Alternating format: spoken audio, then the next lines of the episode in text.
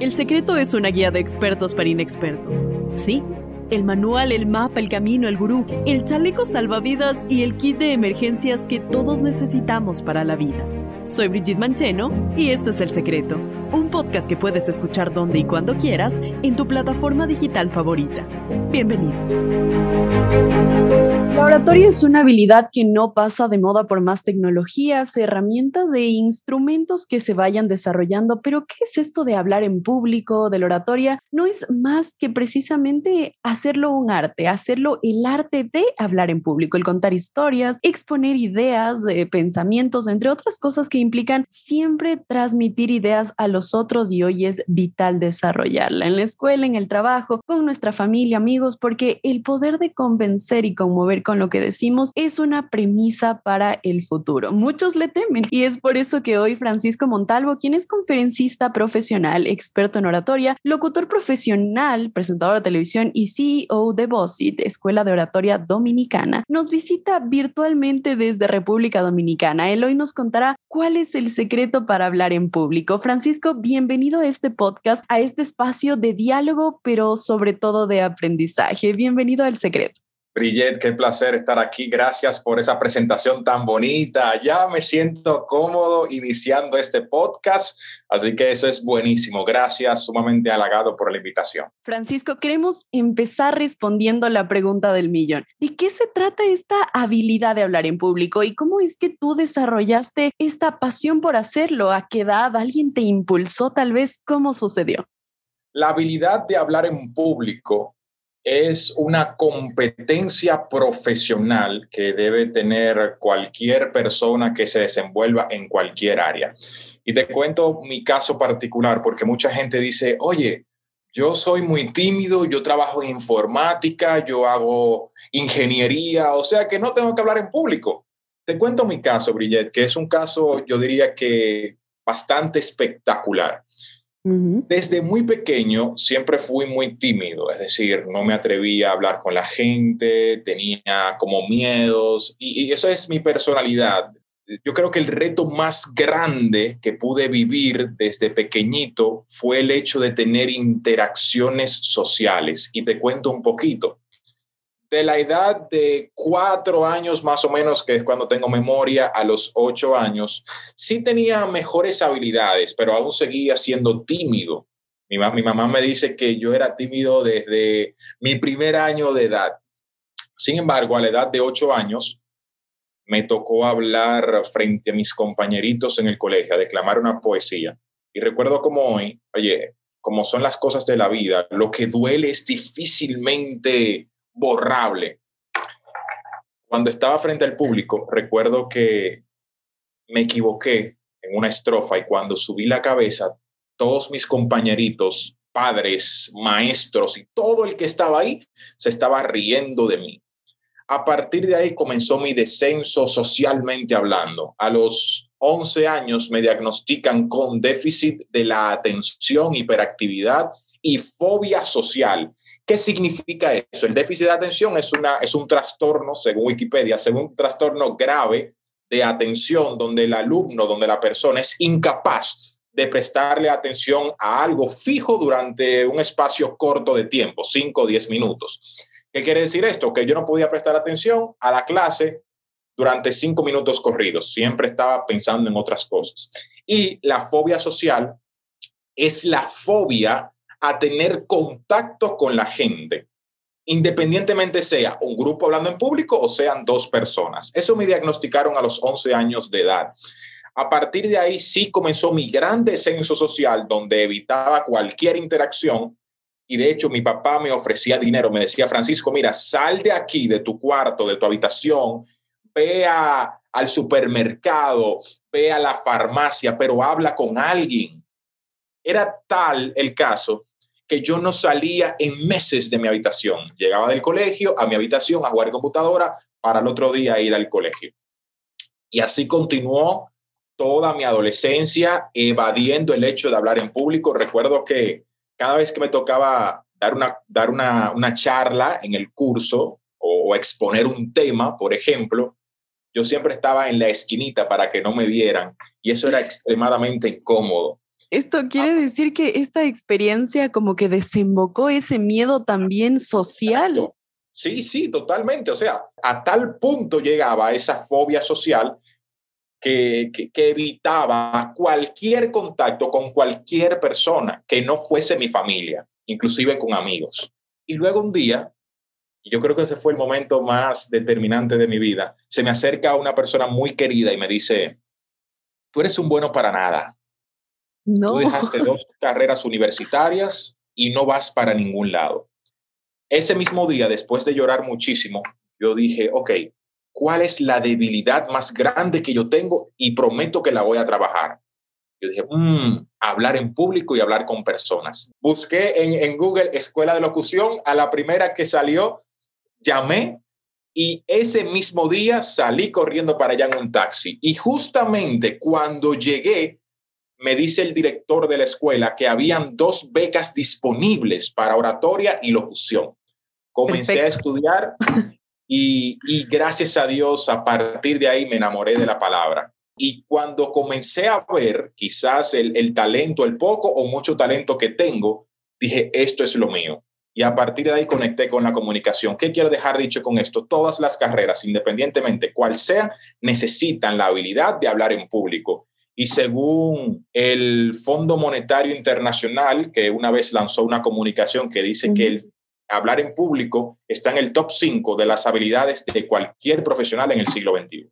Definitivamente. Y es algo que lastimosamente muchas personas lo han dejado de lado. He tenido la oportunidad de conversar con varios profesionales, compañeros, y piensan que esta es una habilidad dedicada para los comunicadores, para los periodistas. Pero la verdad es que no, ¿no? Ahora em, es muy útil, queramos hacer lo que queramos hacer. Incluso los trabajos ahora nos piden que nosotros tengamos estas habilidades sociales también para convivir, trabajar en grupo, exponer proyectos. Entonces, esto se vuelve eh, una habilidad que ya es parte de nuestra vida futura, ¿no? Independientemente de las tecnologías que se vayan desarrollando en el futuro. Pero a la par, este, este, esto de hablar en público se convierte en uno de los miedos más repetitivos de la gente. ¿Por qué tú crees que tantas personas sienten este miedo a hablar en público? Quizás han tenido alguna experiencia traumática. ¿Qué, qué sucede?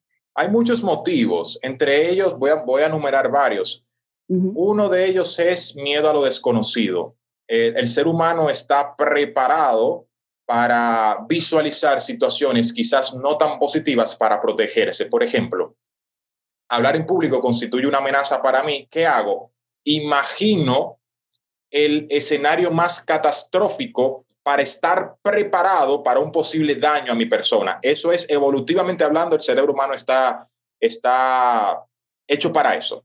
Pienso una situación que quizás me podría hacer daño, la pienso en negativo. Fíjate, por ejemplo, te llama alguien y te dice, fulano tuvo un accidente, tu hermano, ni Dios lo quiera, tu hermano, tu hermana tuvo un accidente y está en el hospital. Lo primero que visualizamos es a mi hermano tendido en una cama entre la vida y la muerte y a lo mejor no es así. El cerebro siempre está imaginando una situación difícil, catastrófica, en momentos donde quizás puede estar en juego nuestra seguridad personal para protegernos. Entonces, miedo a lo desconocido. Número dos, el pasado tiene muchísimo, muchísimo que ver con, con, ese miedo que tenemos. ¿Por qué razón?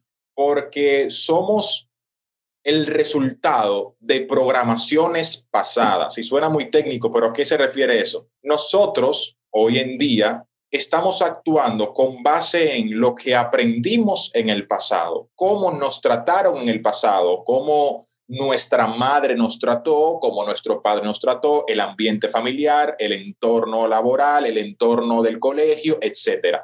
Para poner un ejemplo muy práctico, muy sencillo, mucha gente dice, Francisco, tengo miedo escénico, no me atrevo a hablar en público. Y cuando investigamos en su historia, vemos que la madre o el padre eran personas súper autoritarias que no dejaban a ese niño hablar en el momento, que le decían, cállate la boca, que los niños no hablan. Y cada vez que el niño intentaba comunicarse, los padres simplemente no dejaban que lo hiciera. Y eso desarrolló en el niño el temor a expresarse. Y cada vez que ahora en la adultez se expresa a la hora de hablar en público, llega a su mente el padre o la madre diciéndole, cállate la boca, que los niños no hablan. Y está muy en el inconsciente. Otra o sea que el miedo eh, siempre tiene como una historia, que es algo que pasó antes, quizás en el círculo familiar, tiene mucha influencia eso. En muchas ocasiones sí, tiene, tiene que ver con, con el pasado, con esa historia que tenemos. En mi caso fue así, por ejemplo, te comenté de cuando, cuando me tocó hablar en público frente a mis compañeritos y declamar una poesía que me equivoqué, ya eso fijó en mí ese miedo escénico. ¿Por qué? Porque mi cerebro vinculó hablar en público con dolor. Y cada vez que me tocaba hablar en público era como se revivía ese momento. Y otra de las, de las situaciones por las cuales tenemos esos pensamientos negativos es el diálogo interno. ¿Qué me digo a mí mismo cuando hablo en público? Por ejemplo, si me toca hablar en la junta directiva de mi trabajo y me estoy diciendo lo voy a hacer mal, yo no sirvo para esto, yo no voy a hablar en público, a mí no me gusta estar frente a la gente. Si me digo constantemente todas esas, todo ese vómito verbal, obviamente que voy a sentir miedo. ¿Por qué? Porque lo que me estoy diciendo a mí mismo es negativo. Es como si tomase un basurero lleno de basura y lleno de, de, comida podrida y la vertiera sobre mí. No tiene sentido. ¿Por qué? Porque me voy a ensuciar. Es lo mismo. Si mi diálogo interno, si lo que me estoy diciendo a mí mismo, a mí misma es negativo, me voy a ensuciar por dentro y así van a ser los resultados. Y definitivamente quienes nos escuchen se van a sentir identificados con alguna de ellas porque este es un miedo muy común que sucede en todas las edades. Eh, diríamos que en personas adultas no pasa, que ya son grandes para eso, pero la verdad es que no. Es un miedo muy repetitivo. De hecho, ¿sabías que es uno de los miedos más grandes, incluso más que el miedo a las arañas? Totalmente, más que el miedo a las arañas. Yo creo que dicen que hablar en público eh, está por encima del miedo a la muerte. Eso se desmitificó, no es cierto pero hablar en público es el segundo miedo más común en todo el mundo. Así es. Ahora, Francisco, yo quiero saber, siempre la gente cuando le gusta algo, primero tiene una peor o mejor experiencia. Hemos escuchado una de tus más malas experiencias, pero cuéntanos, ¿cuál ha sido la mejor experiencia que has tenido hablando en público? La que dijiste, esta es la experiencia con la que me quedo y quiero dedicarme a esto, porque sabemos que tienes o estás a cargo de una eh, escuela de oratoria. Entonces, ¿cómo nace eso que dices, sí, quiero dedicarme a esto y ayudar a más personas a que desarrollen esta habilidad? Wow, qué buena pregunta. Mi mejor experiencia hablando en público. Mira, es algo sumamente complicado porque mi mejor experiencia es cada vez que me paro a hablar en público. Pero si tengo que decirte un momento específico, creo que sería en abril del año pasado, plena pandemia, aquí en Santo Domingo por lo menos, se inscribe con nosotros, o más bien, una madre bien preocupada por su hija de 14 años la inscribe en uno de nuestros cursos virtuales. La chica, según la madre, extremadamente tímida, no hablaba con nadie, no se atrevía a participar en su clase con sus compañeros que ya conocía previamente. Ella decía que era algo patológico, que, ella, que la niña no se atrevía para nada. Yo creo que el mejor día de mi vida fue cuando esa niña escribió por el chat, perdón, pero puedo hablar y yo como que no la reconocía, no sabía que era ella. Yo, claro que sí, Laura, habla, por favor.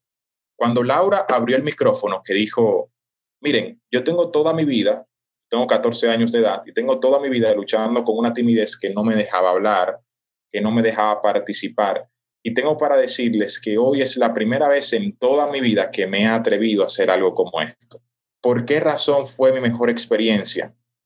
Ya después, cuando Laura se lo comentó a su madre, la madre me escribió, me llamó llorando y fue un momento muy emotivo. ¿Por qué fue la mejor experiencia? Porque conecté con ese niño interior, con Francisco de 14 años que no se atrevía a hablar y que estaba envuelto en miedos. Conecté con ese Francisco y supe que la oratoria puede transformar vidas. Qué maravilla, qué linda experiencia. De hecho, nos hace pensar a muchos que, que no siempre hemos quizás eh, sido buenos o nos hemos atrevido a hablar frente a, muchas personas, a una audiencia. Y esto me lleva a otra pregunta, Francisco. Muchas personas creen que el hablar en público es una habilidad innata. Dicen como yo no nací así, no nací para eso, dejémoslo para otras personas que sí les gusta eso. ¿Qué, qué piensas de eso? ¿Es innato? ¿No lo es? Hablar en público como el liderazgo puede ser innato y no es que tú eh, no es que tú nazcas con la habilidad de hablar en público o sea el niño de dos años se para hablar en público y es una estrella ¿no? porque eso se trabaja con, con técnicas y tal pero sí se nace con el don de la comunicación se puede nacer con el don de la comunicación que se me haga fácil hilar las ideas convertirlas hablar con, con, con una persona con dos o hablar en público sí dependiendo de la personalidad, te lleva a ser mejor o peor comunicador. Eso está clarísimo, eso no hay que decirlo.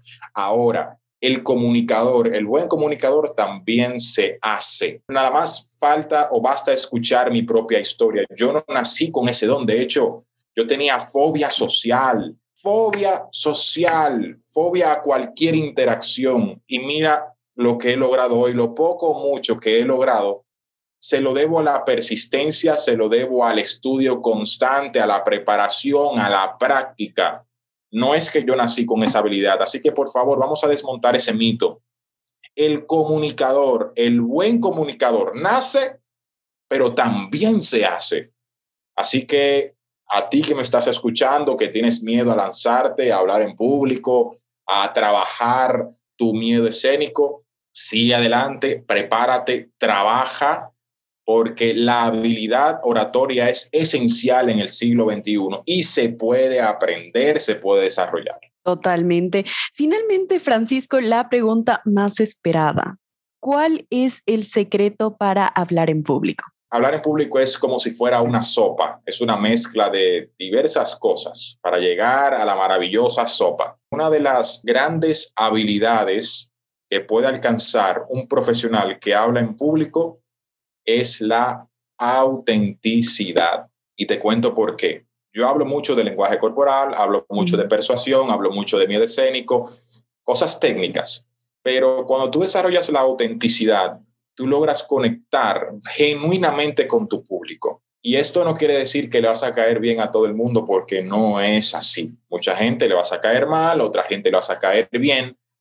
Lo que quiero decir es que cuando eres auténtico, cuando eres tú mismo, tú misma, vas a conectar con las personas que tienes que conectar y le vas a caer mal a las personas que le vas a caer mal. Pero imagínate que montes un personaje a la hora de hablar en público y ya la gente se dé cuenta que ese personaje no es cierto en la vida cotidiana.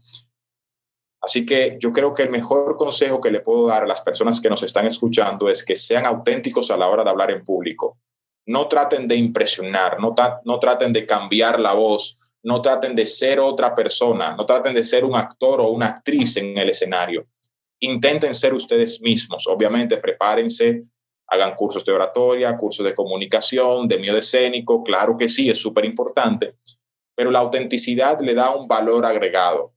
No conectamos con oradores perfectos, conectamos con oradores auténticos. Y si eres auténtico, te aseguro que tu mensaje va a llegar mucho más. Ahora, algo técnico que te puedo decir, trabaja muy bien en tu lenguaje corporal. El lenguaje corporal representa el impacto entre 60 y 90% dependiendo del contexto en la comunicación. Así que muy importante lo que dice tu cuerpo a la hora de comunicar. De hecho, estas dos cosas son, son muy importantes, ¿no? Porque hablar en público no se limita solo a tomar la palabra y soltar un discurso, soltar palabras. Hablar en público consiste siempre en lograr eh, establecer esa comunicación efectiva con nuestra audiencia, como tú bien lo dices, conectar, conectar con nuestros compañeros de trabajo cuando exponemos, pero sobre todo em, transmitir estas ideas con sentido, ¿no? Ahora, Francisco, ¿tú crees que va a ser útil en los próximos años? La habilidad de hablar en público siempre va a ser útil